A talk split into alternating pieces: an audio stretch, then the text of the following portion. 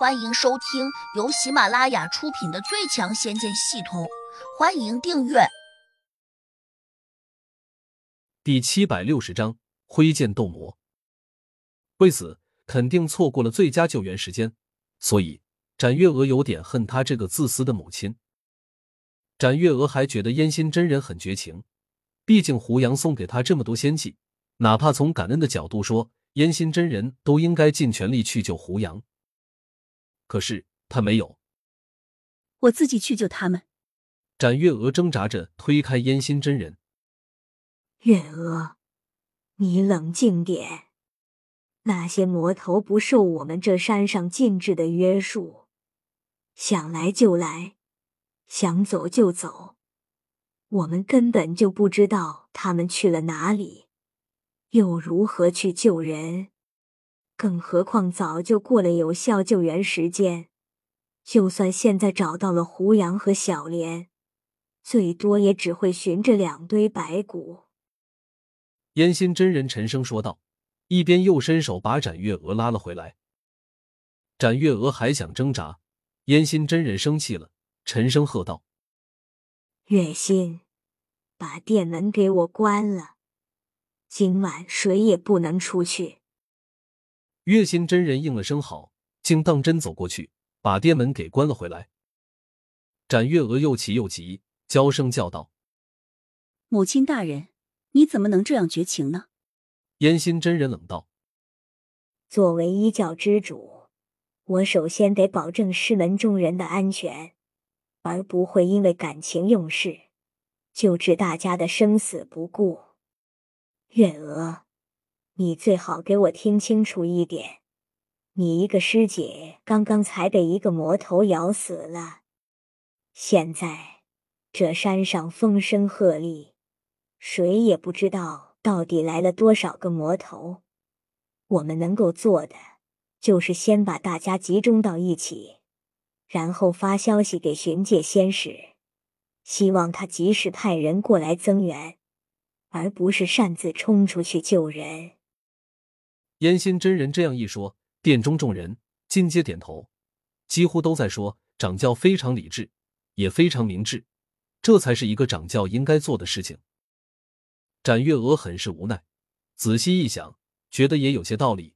胡杨和小莲虽然被魔头抓走了，但是他们已经被弄出了山门，外面天大地大，谁知道他们会被魔头抓到哪里去？换言之，就算大家都出去找人。也未必能找到，而且现在也不清楚究竟来了多少个魔头，所以分兵救援的确是下下之策。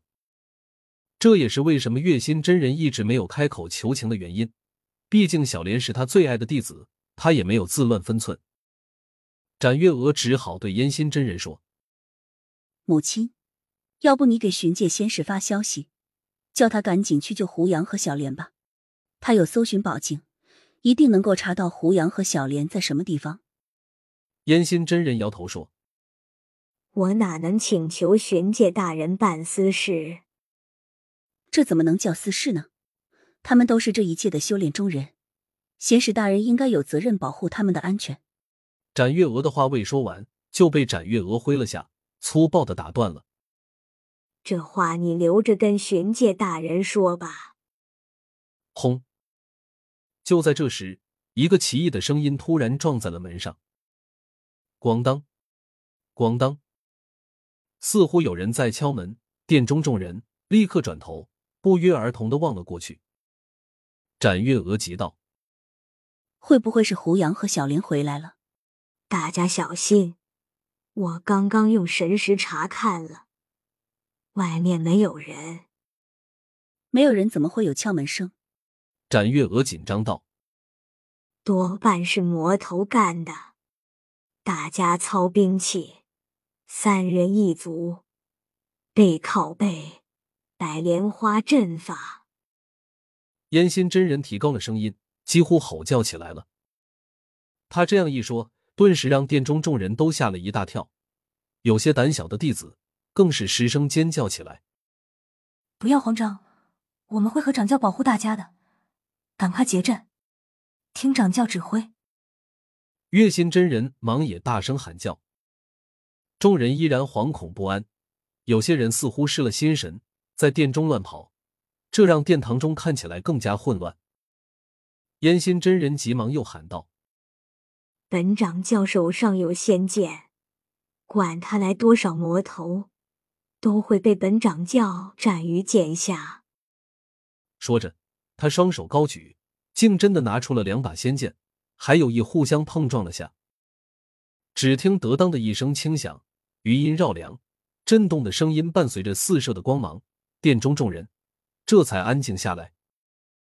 有人还在小声说：“听说掌教拿到了四五件仙器，而仙器天生就有克魔属性，所以我们真不应该害怕和担心。”嘎嘎嘎，吭吭吭。就在这时，殿堂的四处角落忽然响起了阴森森的声音，恍若鬼哭狼嚎一般。殿中众弟子不禁又吓了一跳。烟心真人大吼道：“何方妖魔！”立刻现身，否则本掌教可就不客气了。哼哼，嗡！殿堂正中内突然冒出来一个黑乎乎、如同大黑熊一样的怪物。这家伙虽然脑袋上长着的眼睛、鼻子、嘴巴还算清晰，但他的手臂却有很多只，如同一根老藤上结着的丝瓜一般，并且他刚一出现，殿中便充满了难闻的臭气。殿中众人总共有五十多个女子，多数人早已经吓坏了，哪里还顾得上结什么莲花阵法？个个都急急忙忙的往烟心真人那边挤。可能大家都想到他手上有仙气，只有尽量往他那里靠，才有活命的机会。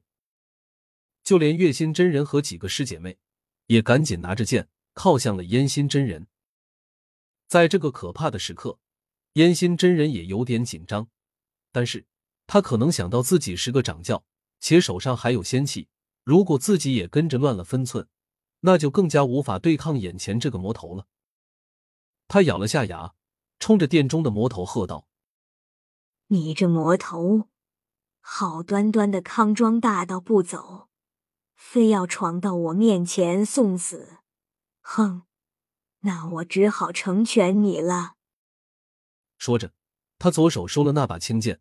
右手拿着重剑，猛地劈向了殿中出现的这个魔头。唰！随着寒光闪烁而下，空中瞬间响起了风鸣声，一片银白色的似水流一般的光华瞬间扑向了魔头。